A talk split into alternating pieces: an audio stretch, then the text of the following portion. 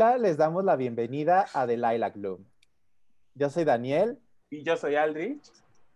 Y hoy tenemos con nosotros a una invitada muy especial que estuvo con nosotros en episodios anteriores, Lucía. Muchas gracias por estar con nosotros. Hola, gracias por tenerme otra vez. Espero que sea un gran episodio este. Estoy emocionada. Oh my god, el día de hoy vamos a hablar de pronombres y pues o todos los nooks and tricks que nos sabemos cada uno sobre los pronombres. O sea, espero no enojar a todos, si sí, no lo siento. entonces, vamos a empezar con pronombres, lo que creemos de los pronombres, lo que son los pronombres para nosotros, para los demás, cómo nos funcionan en la sociedad, si es que funciona cambiar los pronombres. El segundo tema que vamos a abordar el día de hoy va a ser el término transfeminicidio o so-called transfeminicidio. Vemos. Y pues por último, gracias a que está Lucía con nosotros, el 8M. Odio eh, decir 8M, pero pues es el hashtag que se usa. Eh, me refiero a el Día de la Mujer. Como todos deberían de referirse, por favor, dejemos de invisibilizar a las mujeres. Así es. ¿Qué opinas sobre los pronombres? Más específicamente, ¿cuáles son tus pronombres? ¿Y crees que esta pregunta importa? ¿Crees que debemos hacerle esta pregunta a todo ser humano que se nos cruce enfrente para poder entablar una conversación? Ah, ok, wow, o sea, muchas preguntas, pero me gusta, me agrada como ya empezamos directamente con lo bueno. Em, yo, mi, yo tengo pronombres femeninos ella, eh, ella, eh, no sé cómo decirlos, es que en inglés es mucho más fácil, siento yo igual como decir. Y eso va como ligado a, a mi respuesta. Siento que la moda de los pronombres es como algo muy, como definitivamente es una tendencia de la que nos influenciamos por el mundo anglosajón como Estados Unidos y los países que hablan inglés, porque en inglés es muy como diferenciado o como que es de una manera muy, muy em, importante siempre tener los pronombres presentes porque ellos no tienen, em, no, no, diferencian las palabras tanto por el, por el femenino masculino. O sea, por ejemplo, en español es como tenemos palabras que acaban en femenino y palabras que acaban en masculino, pero en inglés las palabras no tienen en sí género. Entonces, para, para referirte bien y con propiedad a, a, las palabras, siempre usan pronombres.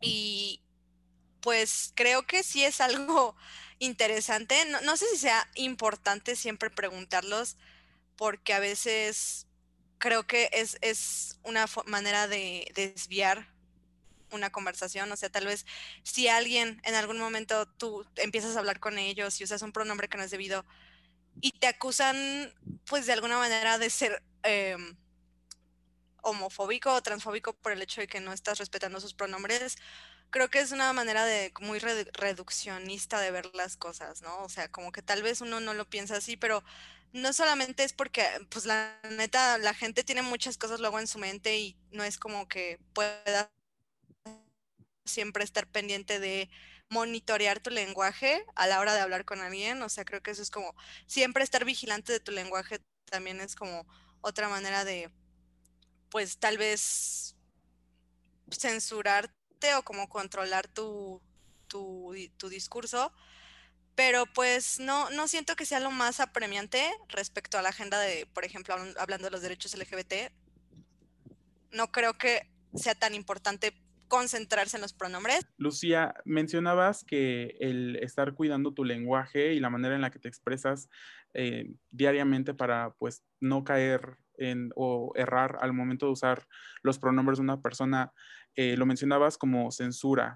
Eh, yo te quiero preguntar, ya que ha, ha habido personas que me han comentado que si erramos o no nos censuramos al momento de hablar con ciertas personas sobre sus pronombres elegidos, los que ellos deciden, con los cuales se deciden identificar, es como un, tipo de maltrato, ya que, por ejemplo, con personas que sufren de estrés postraumático, pues generalmente las personas o parte de su tratamiento es evitar mencionar como estas eh, trigger words que puedan eh, reactivar como su trauma.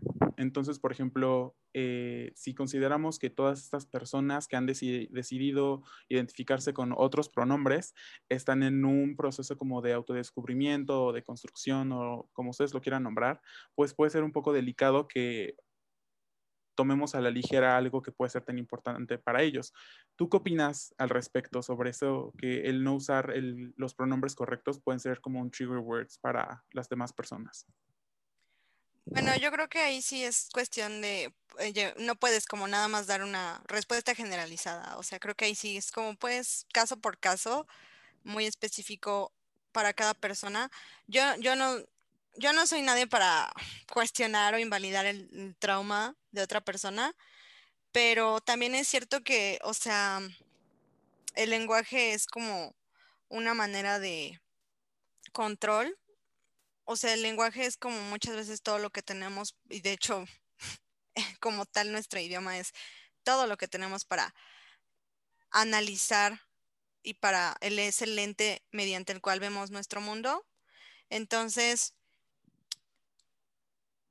estoy de acuerdo en si una persona te corrige, o sea, si tú empiezas a hablar y usas unos pronombres con esa persona que tal vez no sean de su agrado y te corrige y te dice, por favor, usa estos pronombres porque usar em, los otros es traumatizante para mí, entonces estoy de acuerdo claramente en respetarlo porque a final de cuentas no me, no me cuesta nada decir, ok, usaré los otros pronombres porque es como algo muy, muy sencillo de hacer y en ese momento pues obviamente no, no, que, no querría ser una fuente de más trauma para esta persona, pero siempre estar tratando de preguntarle a todo el mundo los, sus pronombres y todo el tiempo tratar siempre de, de corregirte y de que si se te va en algún momento en, por ejemplo, un tweet o algo del lenguaje escrito dices un pronombre que es incorrecto y de verdad es algo que hiciste como sin querer y que la gente te, te, acuse o te diga como, oye, es que no es posible que le digas por otros pronombres, eso es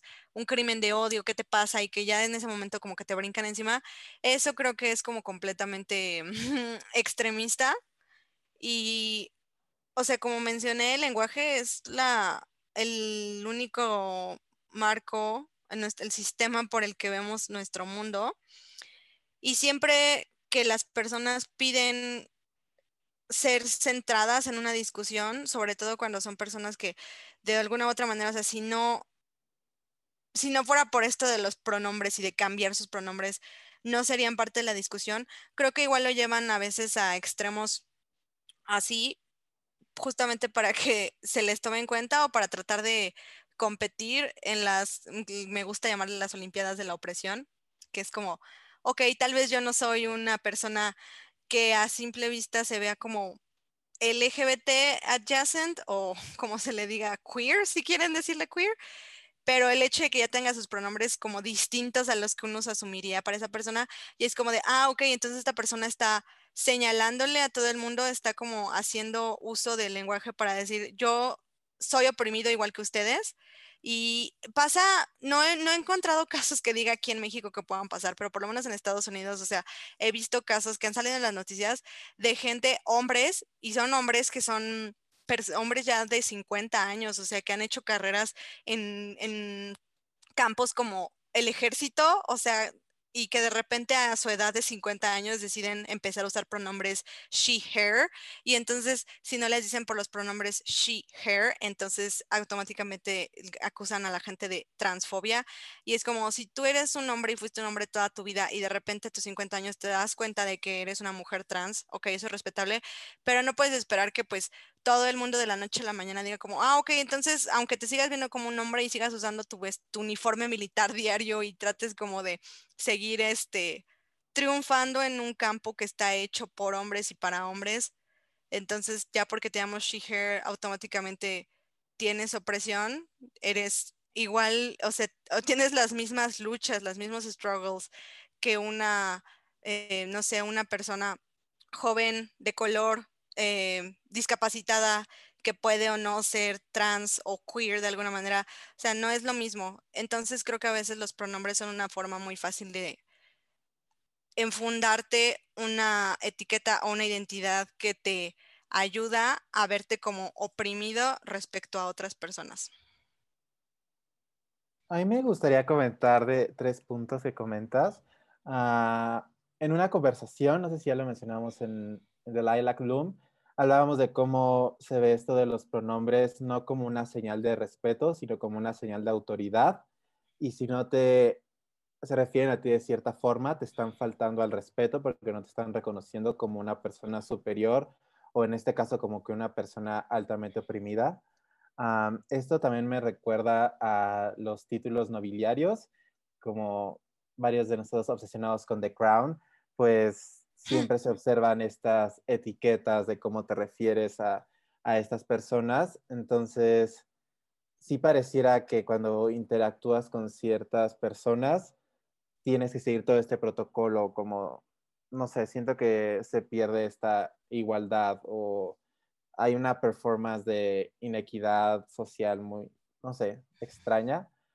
Y algo que, también creo que es muy importante rescatar es que una cosa son como los pronombres de personas que transicionan, que se realizan la cirugía o no, pero que deciden pasar a ser una mujer trans o un hombre trans, y otra es la comunidad no binaria, donde realmente no representa nada y no hay nada tangible, generalmente no hay ninguna psicopatología que merezca, digo que no hay una psicopatología que deba atenderse y en sí no estás induciendo ningún trauma, simplemente no estás cumpliendo con ciertos caprichos. Entonces, sí habría que, distinguir entre respetar la nueva identidad de una persona trans y el elitismo académico de Tumblr de ciertas comunidades. Lucía, Dani, ¿qué opinan sobre los pronombres no binarios? Justo como ya lo habías tocado eh, eh, el tema sobre las personas no binarias. ¿Creen que el uso del lenguaje inclusivo, esos pronombres como neutros, invisibilizan a las mujeres? Ah, pues yo creo que de alguna manera, o sea, en primera, dejemos una cosa en claro, en el idioma español no existe eh, los pronombres no binarios. En inglés se puede referir, o sea, la, regla gramática es que cuando no conoces este, el número de personas o el género de las personas a las que te estás refiriendo, se usa they, them y es completamente válido. En español simplemente se dice ellos o ellas, no hay ninguna manera de decir ella y no hay una manera de pronunciar en la vida real age X. Em, entonces, o sea, creo que eso es algo que obviamente nos están influenciando mucho del activismo queer anglosajón, que está tan preocupado a veces con las cosas en la teoría y no ve las cosas en la práctica. Entonces, es muy fácil como desviar su atención hacia eso y quedarse a discutir sobre si es posible que la RAE nos dé la aprobación para decir amigues o amigos, o sea, y todo ese tipo de cosas. Al final de cuentas, no va a importar que mañana la RAE saque una publicación diciendo que automáticamente todos los pronombres que caben en X y en E ya son reconocidos para todo el mundo, porque pues al final del día sigue habiendo ocho feminicidios en este país al día, sigue habiendo... Em, el aborto sigue siendo ilegal en 30 de los 32 estados del país. Em, todavía hay como un índice enorme de explotación sexual y de tráfico de humano en este país. Entonces, creo que es muy fácil decir que lo que queremos ahorita es algo tan nebuloso y tan teórico como los pronombres. Y ya porque de repente nos lo den, eso no va a representar ningún avance ni ninguna verdad, ninguna verdadera victoria para el movimiento LGBT ni para el movimiento feminista. Es simplemente quedarse viendo y discutiendo con figuras en un papel en vez de tratar los problemas reales y que nos afectan de manera física.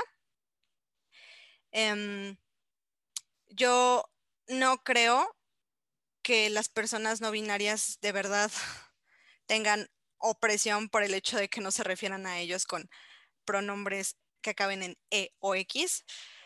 Si a mí me se refieren a mí con los pronombres él, la verdad es que no me va a afectar porque a final de cuentas, o sea, eso no cambia mi realidad y mi realidad es que pues soy mujer y no considero una ofensa que me mis, ¿cómo se le diría? Porque en inglés es misgender, no sé cómo se le diría en español, que, me, que se equivoquen en mi género, que, porque se toma como una ofensa muy alta que te, se equivoquen en tu género. Entonces, la verdad a mí me puede valer tres kilos de cacahuate los pronombres que usen conmigo porque yo estoy segura de cuál es mi realidad. Cuando una persona se pone tan a la defensiva y tan ofendida porque le cambias los pronombres, tal vez es justamente porque esa persona no está tan no está completamente segura de cuál es su realidad y necesita depender en la validación de terceros para que respeten su realidad inventada. Coincido totalmente y también me gustaría seguir con lo de las prioridades que habías mencionado de lo perturbador que es que se genere tanta conversación, incluso pues al de que estamos comentando de esto en redes sociales, en el activismo, en espacios académicos, de los pronombres cuando nos siguen aquejando problemas como los feminicidios y otro. Entonces, creo que en un escenario dentro de 20, 30 años podría aplicar, pero ahorita no sé, o sea, creo que sí es algo muy académico y que también vuelve muy poco accesible el entendimiento de las cuestiones LGBT más para un público que desconoce casi de este tema. Entonces, en vez de fomentar el conocimiento, que sea más atractivo, que no sea tan intimidante el saber de, de estas problemáticas, al inventar lenguajes y a, complicarlos de esta manera, desalientas uh, la participación de comunidades externas en la solución de los problemas. Y no sé si te gustaría hablar, Lucía, de unos textos que me habías compartido. Sí, esos, esos textos, vaya. Sí, la verdad es que, o sea, son algo que es una opinión interesante para considerar. No digo que sea como completamente mi alineación y que, o sea, sea como vivo mi vida pegada a estas, a estas ideas, pero creo que es una manera interesante pues de considerar el otro punto de vista, justamente en este clima tan, tan estricto en el que vivimos de lo políticamente correcto y que ahora cualquier cosa siempre es como lo primero que hacen es decirte, pero si no respetas mis pronombres estás siendo transfóbica y me estás oprimiendo. Em, bueno, básicamente es, es una pequeña observación que dice que centrar todas nuestras discusiones sobre los pronombres y sobre si respetar los pronombres es correcto, si, si deberíamos como eh, aprobar eh, reformas a la ley para que las personas puedan como automáticamente cambiar todos sus este, documentos legales para que se les refiera y se les respete con los pronombres que quieren. Es una lucha que al final del, del día es un poco un arma de doble filo porque como mencioné, pues el lenguaje es la manera en la que vemos nuestra vida, ¿no? Entonces, cuando alguien exige que se le utilicen pronombres de cierta manera con esa persona que, que no van, por ejemplo, en el, en el sentido de que los, muchos hombres, pues que ahora se consideran como no binarios o incluso como transfemeninos, pidan usar esos nombres, entonces no solamente no están pidiendo eh, ser incluidos, están pidiendo ser centrados en la discusión, están pidiendo y básicamente exigiendo que el lenguaje sea cambiado en, para su propio beneficio y para poder ocultar o minimizar las formas en las que hombres y mujeres no son iguales, porque la realidad es que no somos iguales. Las mujeres son una clase oprimida bajo el sistema patriarcal y si cambias los pronombres para como darle gusto a cualquier, a cualquier capricho, entonces le estás pidiendo a las mujeres que entreguen su única manera de analizar su propia opresión para encajar en una ideología. Le están pidiendo a las mujeres que entreguen su derecho a definirse y organizarse como un grupo que tiene maneras en comunes en las que son tratadas y oprimidas de manera en que no pasa con los hombres. Y también están usando una un gran número de métodos, tanto psicológicos como eh, legales, para ser coercionados en el lenguaje. No se trata de respeto, se trata como de ser obediente y de respetar la autoridad. Y pues básicamente yo, yo sí tengo como muchos puntos en los que estoy de acuerdo con este análisis. No sé ustedes qué opinen. Yo coincido, creo que lo comentamos en, un capítulo anterior de cómo el lenguaje nos permite observar la realidad y al observar la realidad podemos abordar diferentes problemáticas. Entonces, si se pierde el significado de las palabras, si se pierde este imaginario colectivo de lo que son las mujeres, pues no se puede empezar a desmantelar el sistema que las oprime. Creo que eso, eso igual es otra, otra cosa que aquí también mencionan en este texto que te compartí, que estoy apenas volviendo a releer. Es que dice, y perdón si suena raro como lo estoy diciendo, es que lo estoy traduciendo eh, directamente del inglés. Dice, las personas que y los hombres en especial que piden que se les cambien los pronombres, están em, actuando bajo la creencia de que sus necesidades y sus sentimientos son todo lo que se necesita y todo lo que vale y todo lo que debe ser centrado en esta discusión. Y bueno, básicamente esto es una característica de los mecanismos de dominación masculina. Em, también dice, and I've told you if you wanted to convince us. Sí, ustedes, refiriéndose a estas, a estas personas que dicen ser transfemeninos, pero tal vez ni siquiera lo son.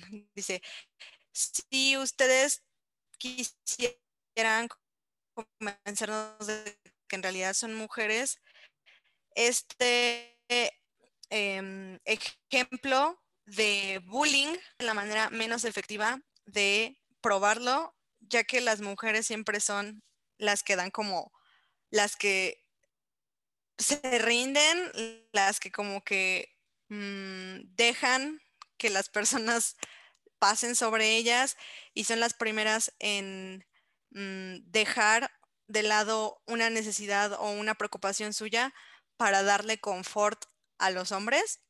Em, y a final de cuentas, esto sigue siendo, y como yo lo dije hace rato, esto sigue siendo una discusión puramente teórica, ya que no importa cómo te refieras a las mujeres y a las niñas que nacen en países donde todavía es legal em, la mutilación genital femenina, no importa si estas niñas dicen que le uses pronombres él con masculinos con ellas, porque los pronombres no te protegen de que sigan siendo bajo la ley, menos que un ciudadano hombre y que sea todavía legal que las mutilen, que las casen con adultos siendo ellas menores de edad, que sus propios padres las vendan como ganado, que las ataquen con ácido cuando son violadas.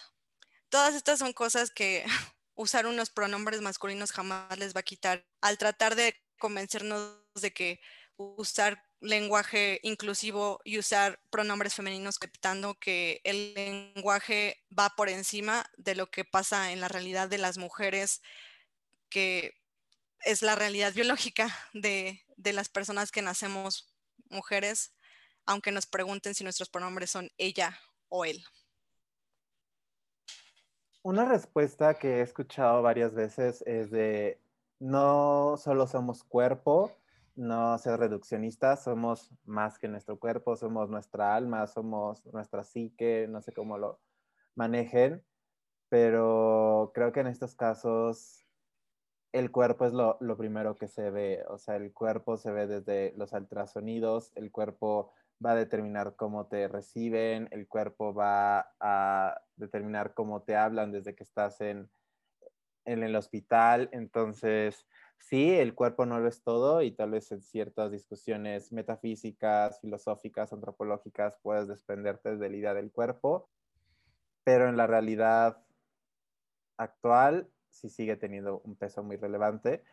Y también eh, me gusta lo que comentas de, los hombres y hace rato mencionaba Aldrich, de cómo, por ejemplo, veía que en paneles de discusión en Estados Unidos, donde se hablaba de los pronombres, todos los participantes eran hombres blancos.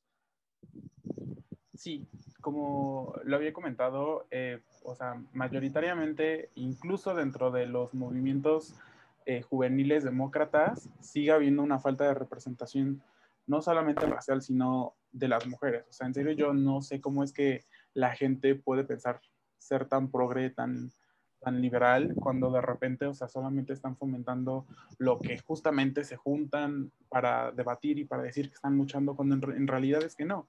O sea, en, una discusión donde te vas a poner a hablar sobre raza, equidad, igualdad, en todo un país con más de 300 millones de habitantes, no puedes tener solamente a, de, 5 a 10 hombres blancos, eh, mayoritariamente heterosexuales, hablando de toda la diversidad que, hace falta en, en, Estados Unidos. O sea, se me hace ilógico querer hablar de diversidad cuando ni siquiera hay mujeres. O sea, la única mujer que veía en este ejemplo era una y era la moderadora. O sea, ni siquiera tenía como voz ni voto dentro de esto, solamente les decía cuánto tiempo les quedaba para dar su punto de vista y ya. O sea, y pues no sé, se me hace muy, muy incongruente. Y de hecho, pues Dani, hemos visto que incluso esto de lo de los pronombres y todo eso se ha, vuelto como un revuelo en Twitter. O sea, que de repente todo el mundo, después de que Kamala Harris cambió su, su, su Twitter bio a, a she, her, todos empezaron a, seguirle como dominós, ¿no? O sea, y hay personas a las que tal, eh, le preguntas por qué cambió eh, su Twitter bio y ni siquiera saben, ¿no? Entonces, este tema de pronombres hace falta mucho que se siga discutiendo, que tenga un punto de vista de mujeres. Gracias, Lucía, por estar aquí y darnos validez. Algo que rescato de esto es la socialización femenina, que también mencionaba Lucía, de cómo se le ha enseñado a las mujeres a priorizar las necesidades, comodidad de los hombres encima de, la suya. Y, como en México vemos en diferentes colectivas feministas que se acepta totalmente el uso de estos pronombres con tal de seguir ciertas corrientes progresistas. Creo que, pues sí, todo, todo lo que ahorita dijeron es justamente algo que a veces da como es difícil poderlo expresar o explicarlo bien en palabras, pero pues al final de cuentas creo que la socialización eh, de las mujeres tiene mucho que ver en esto. Creo que es verdaderamente pues un, irónico y a la vez no me sorprende como ver el, la manera en la que las mujeres seguimos siendo obligadas y se nos sigue pidiendo que cedamos más y más terreno en las cosas que nos conciernen al momento de que todas estas corrientes femeninas del feministas del tipo que sean, mientras sea una corriente feminista actual, lo más probable es que tenga por lo menos algo que ver con las políticas de identidad o identity politics, como se les conoce, es que mm, hablar y centrar la discusión de los pronombres en la agenda de los derechos de las mujeres y de los derechos LGBT deja que en evidencia que las mujeres em, seguimos cediendo terreno mientras nos quedamos con menos y menos lenguaje para describir la misoginia y cómo el patriarcado sigue teniendo control sobre nosotras.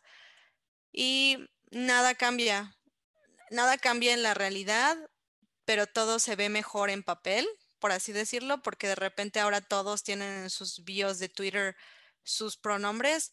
Eso de alguna manera debe hacernos sentir mejor y como que estamos normalizando ser diferentes, pero pues la realidad es que, o sea, por lo menos en lo que respecta aquí a México, en Estados Unidos las cosas ahorita ya son muy distintas, pero en lo que respecta a México, pues como estaba diciendo hace rato, todavía no existe el matrimonio igualitario en más de, o sea, en casi todos los estados no es legal. Em, todavía hay muchas como otras luchas que parece que están tomando segunda o están dejando a un lado en pro de luchar por la, los derechos de autoidentificación, me gustaría llamarles, porque supongo que hoy en día lo que está de moda y lo que está bien es pues cualquier cosa que haga o que deje, te, haga ver como más progre sin de verdad tener que levantar un dedo y hacer algo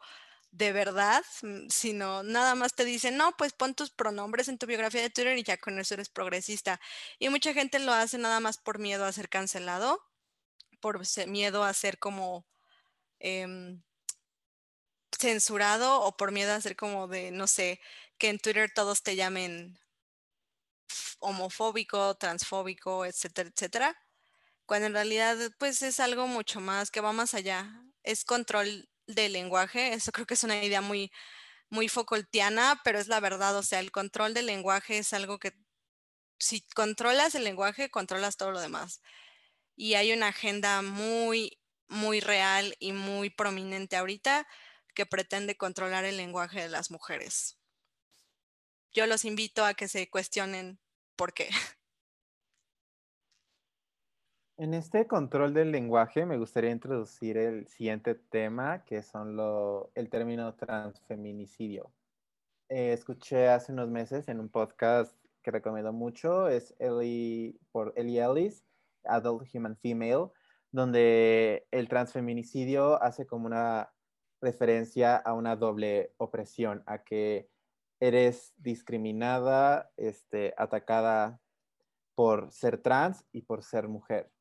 Pero esto, primero, no tiene mucho sentido, porque si fueras una mujer y aplicara el feminicidio, entonces no serías trans. Y si te están asesinando por ser trans, significa que no eres mujer. Entonces, como que son mutuamente excluyentes desde la misma construcción de la palabra. Y también creo que aleja mucho el poco avance que, se ha hecho sobre los feminicidios en México. Creo que de Marcela Lagarde habrán sido que 20 años apenas que se ha acuñado el término de feminicidio en México. Aún se hacen muchas comparativas y burlas de que es igual que un homicidio, que cuál es la diferencia. Entonces, si apenas se llevan pocos años en la conversación pública nacional de la importancia de los feminicidios y ahora darle la vuelta y seguir con este control del lenguaje, creo que nos habla de, esta dominación masculina en las luchas sociales. Claro.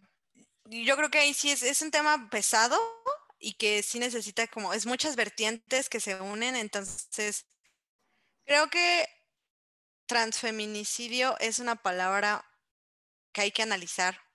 Es algo que alude a que estás doblemente oprimida. No es solamente te mataron por ser mujer, sino que te mataron por ser trans, pero si, o sea, si de verdad fueras mujer, entonces entrarías en la categoría de feminicidio, pero como no lo eres, entonces tiene, tiene que adoptarse a una nueva palabra.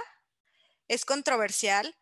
Eh, solamente quiero decir que obviamente cualquier, cualquier homicidio que pase por odio, sea del odio, la naturaleza que sea ese odio, es lamentable y es algo que claro que debe, que ser, debe ser perseguido con todo el peso de la ley, debe ser tomado muy en serio. O sea, creo que cualquier, cualquier homicidio eh, es, es, obviamente una tragedia, pero los homicidios que son hechos por odio son especialmente, pues, indignantes, ¿no? En un país como México, que al día ocho mujeres son asesinadas solamente por ser mujeres. Creo que em, la palabra transfeminicidio suena muy, con mucho peso, porque somos un país que, bueno, lleva ya más de 20 años desde los, los, famosos casos de las muertas de Juárez, que fueron como los primeros que pusieron como la mira del periodismo y del mundo en el fenómeno de violencia contra la mujer que hay en este país. Entonces, obviamente, los transfeminicidios son preocupantes porque a final de cuentas es, un, es un homicidio que pasa porque alguien odia el hecho de que una persona quiera vivir su vida como mujer.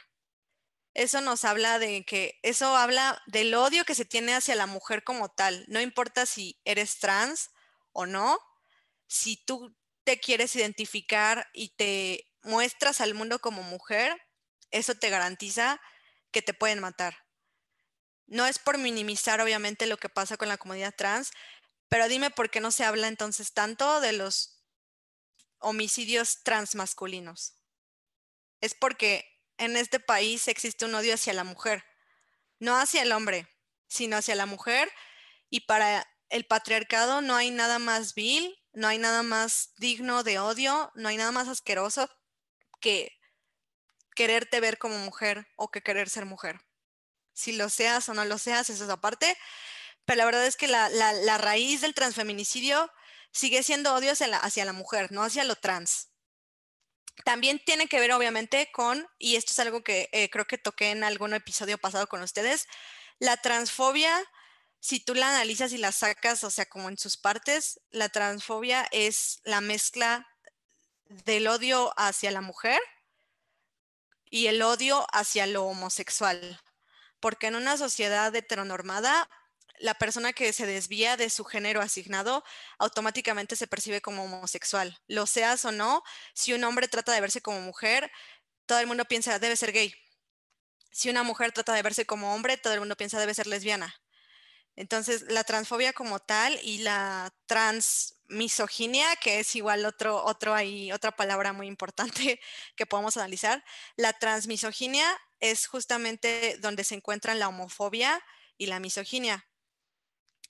Esto quiere decir que entonces lo más odiado en nuestra sociedad es la mujer y los homosexuales tristemente para las mujeres trans, entonces la sociedad las percibe no solo como lo más asqueroso en este mundo que son las mujeres, sino también como alguien que obviamente no nació mujer, entonces debe ser gay, entonces aparte también lo voy a matar por puto.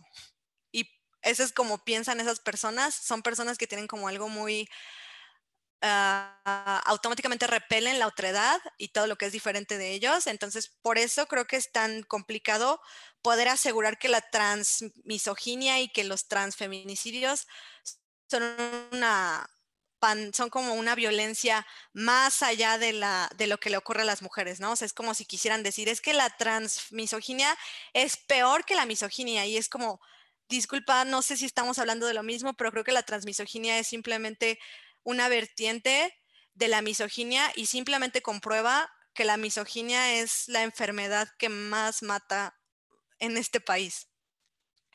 No sé si, si quieran ahí agregar algo, si no puedo eh, seguir con el, mi siguiente punto.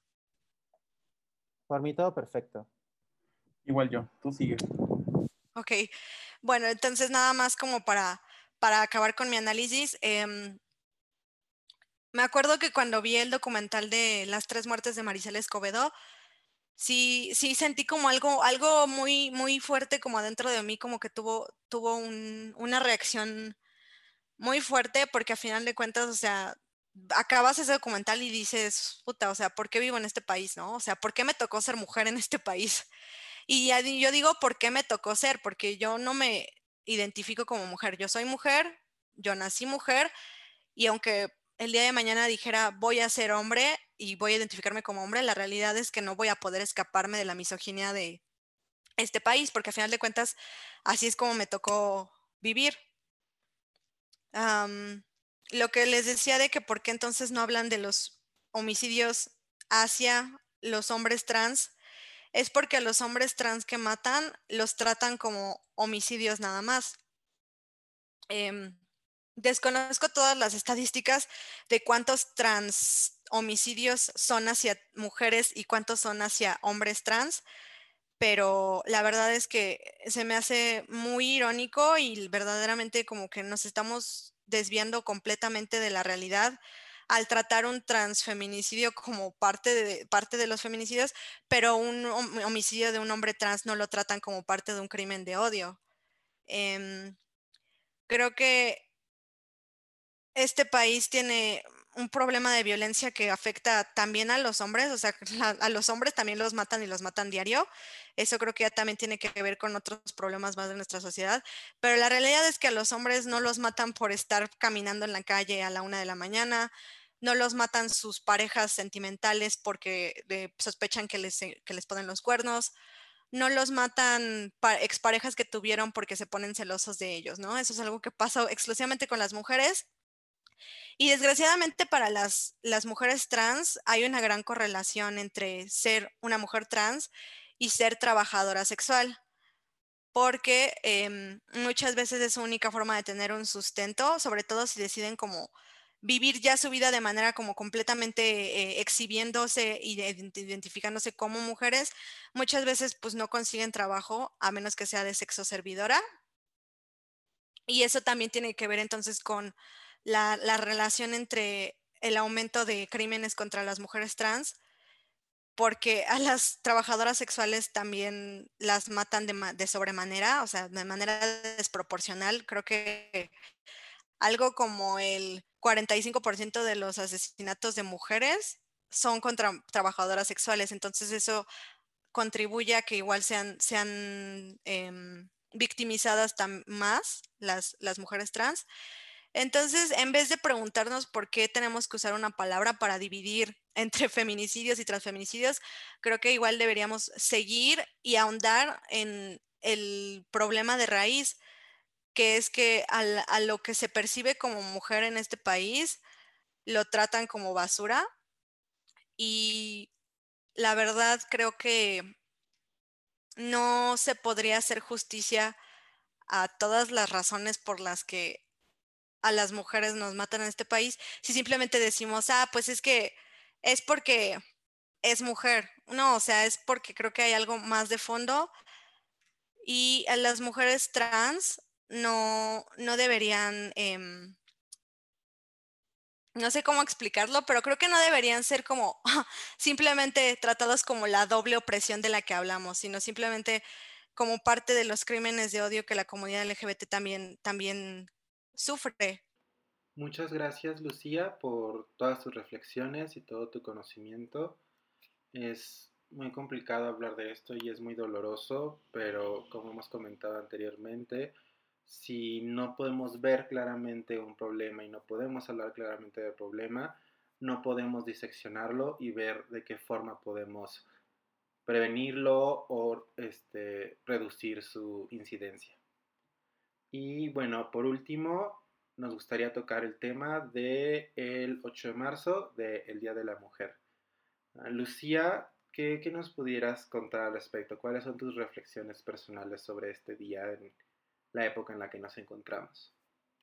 Como estaba diciendo Aldrich, me da mucha risa cómo pasó de ser el Día Internacional de la Mujer eh, Obrera a ser el Día de la Mujer y ahora nada más es el 8M creo que igual tiene que ver no tanto con cómo así de, ay, ya ni eso se molestan en hacer por la mujer, sino también como nuestro activismo ahora es parte de las redes sociales para todo, es mucho más fácil, rápido, corto y llama más la atención hashtag 8M que poner hashtag Día Internacional de la Mujer Obrera, ¿no? Entonces, creo que eso habla igual también de cómo todo nuestro activismo ahora es en redes sociales y es puramente performativo en muchos sentidos, porque compartir en Instagram fotos de cuadros morados o compartir fotos de una mujer en una marcha y decir hashtag 8M, yo las apoyo, eso ya te hace, al parecer, es suficiente para que digas que estás luchando por los derechos de las mujeres, en vez de de verdad como tratar de cambiar conductas o eh, pedir cambios a, en el nivel fuera de las redes sociales, pero bueno. Y la verdad yo creo que es algo importante y que ahorita en la pandemia sobre todo se va a ver más afectado porque pues no va a haber tanta posibilidad de que haya manifestaciones como el año pasado o cosas por el estilo. O sea, creo que con la pandemia sí se van a restringir mucho la posibilidad de todas las mujeres de marchar. Entonces, este año más que nunca yo predigo desde ahorita que va a haber muchísimo ruido en redes sociales por esto. Mucha, muchas personas van a tomar las redes sociales para aprovechar esta oportunidad de esparcir sus opiniones, ya sea en pro o en contra del 8M.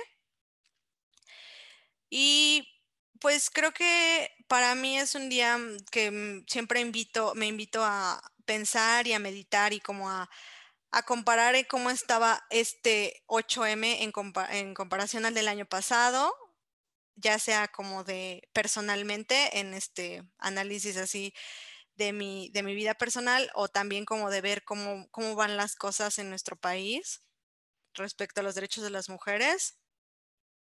seguimos ahorita a, la fecha de hoy que estamos grabando este podcast, seguimos igual de cerca que el año pasado de que legalicen el aborto en todo el país, o sea, nada.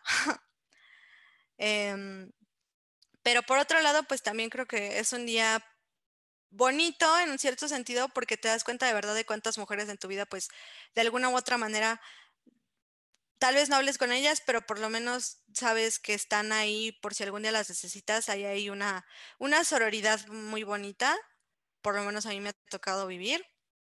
Y de que morras que no conoces, por lo menos, por ejemplo, el año pasado que fui a la marcha y había morras que no conoces y que aún así pondrían el cuerpo por ti para protegerte de, de los policías lanzando gas lacrimógeno Creo que eso es algo muy, muy bonito y que tristemente pues este año no podremos vivir tanto, por lo menos yo, si no voy a ir presencialmente a una marcha por, por las restricciones de la pandemia. Pero pues en general espero que, espero que este año podamos pasarlo sin tragedias, espero que las personas que vayan a las marchas no vayan a, a sufrir o sean violentadas. Y también creo que va a haber igual mucho hincapié en incluir a todos y todes.